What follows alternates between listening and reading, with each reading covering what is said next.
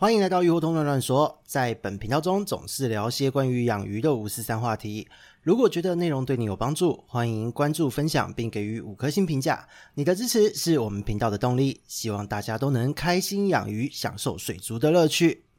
Hello，大家好，这里是鱼活通乱乱说的梧桐，我们又见面了。秋天到了，食欲大开了。最近整天都想吃好吃的东西，真的就是有的时候忙一忙，特别是这两周一直出差，到处开会，到处讨论，到处忙。有的时候忙一天，真的会觉得晚上就应该要去吃个什么牛排呀、啊，吃个什么牛肉面呐、啊，什么的都好，或者吃个盐酥鸡也开心。秋天就是这么的可怕，让人就是嘴巴会停不下来，而且水果也特别的好吃。从前一阵子中秋节吃到了柚子之后，我现在每天也都会很想吃水果。这个都是我们在秋天的一个日常。可是呢，有趣的事情也在这时候发生了。很多在这一周来咨询的朋友，来紧急敲我的朋友，都有问一些很好玩的问题，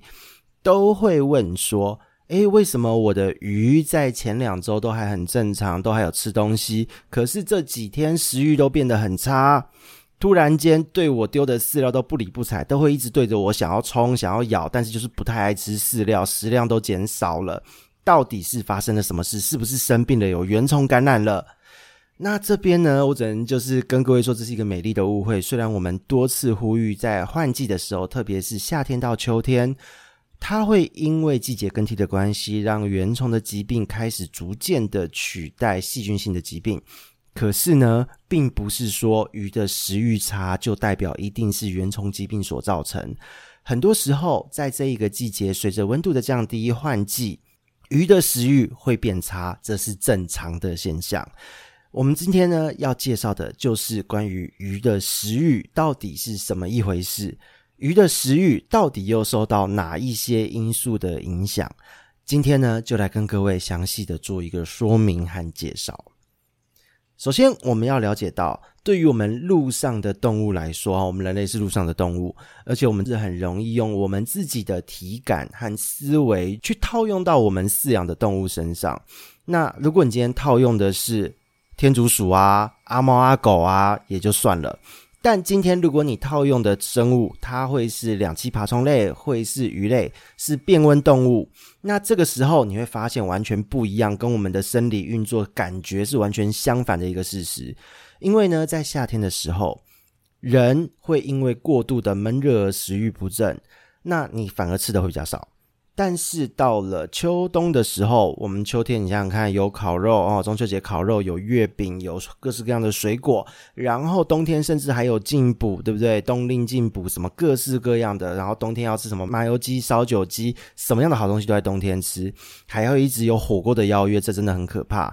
但是在变温动物的世界，它是完全相反的，它夏天新陈代谢快，温度高，它会在夏天的时候食欲活力都特好。那当今天进入了秋冬的时候，因为气温降低了，他们的新陈代谢变慢了，反而食欲变得不好。这个都是非常非常正常的一件事，所以呢，当我们今天当用人的思维、人的体感去套用在这一些变温动物的身上的时候，你就会有很多的一个担心。这边就是真的要呼吁各位，我们去理解它，去认识它，你不要过度担心。有的时候本来没事，会因为事主的担心过度操作而出事。比方说，在这个礼拜咨询到的案例中，就有事主。他认为他的鱼食欲不振是因为生病，所以他先下药。结果呢，下了药物之后，鱼非常的紧迫。他问我到底是什么病让他的鱼这么紧迫？我就只能跟这位饲主说：你的鱼没有生病，是你的下药已经毒到他现在已经快半死不活了，请住手。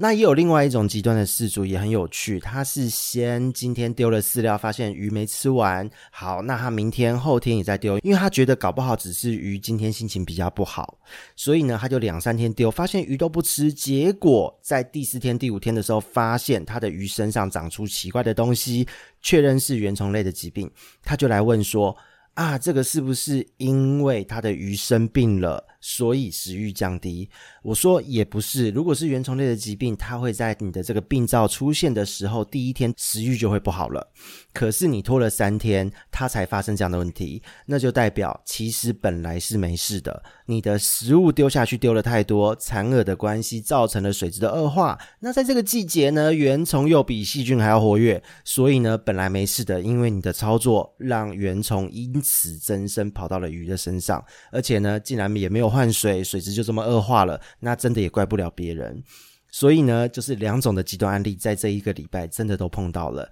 也因此呢，我就觉得这一集一定要录给大家，请千万不要过度的担心你的鱼食欲的一个问题。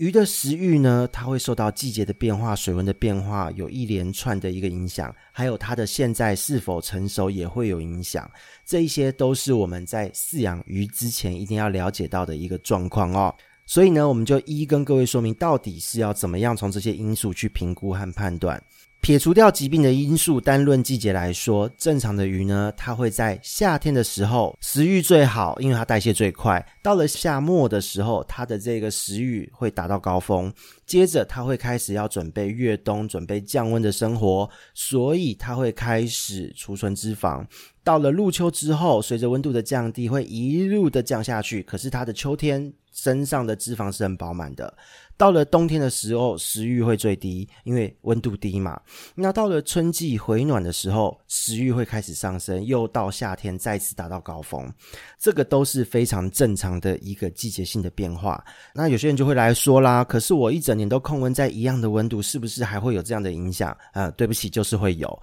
因为呢，今天只要你的温度是在鱼可以适应的一个温度，大气压力、光周期的改变。这一些东西也足以影响你的鱼，会有一些新陈代谢、内分泌上的变化。这个部分是一定会有影响的。像我们人在这个秋天啊，在进入现在的这个季节，就可以很明显的感受到，晚上太阳好像下山的比较早，晚上来的时间比较早。这个部分就是一个光周期的改变，所以对于鱼类来说，它也是会有感受的。哦，那再来就是进入了这个季节更替的时期。大气压力也会随之变化，这个时候对于鱼类来说也会有一些程度的影响。不论你今天温度控多少，所以大家可以观察到你的藻类长得不太一样了。系统的菌好像也不太一样了，水质的变化好像也有一些变化了，都会是因为这一些整个大环境因素的改变。那我们要有一个概念哈，鱼在水里面它是自然的一部分，它会受到整个水里面的一个大环境因素的改变，微生物的菌相改变，而有一连串新陈代谢等等等的变化，这个都是非常正常的一件事。那再来呢，就是影响食欲的因素，还有一个就是成熟。如果你的鱼，今天你买进来的鱼，它已经是一个成熟的阶段哦，性腺开始分化的阶段。因为当性腺分化发育后，也会开始有一些性腺的激素，这些激素呢，都会随着光周期、温度、水温的改变等等等。来做一些分泌上的调控，所以呢，在这样子的状态之下，当今天它的这一些激素达到了一个高峰，它会开始有一系列的发情繁殖行为，这个时候食欲大幅降低也是会的，好，这都是正常现象。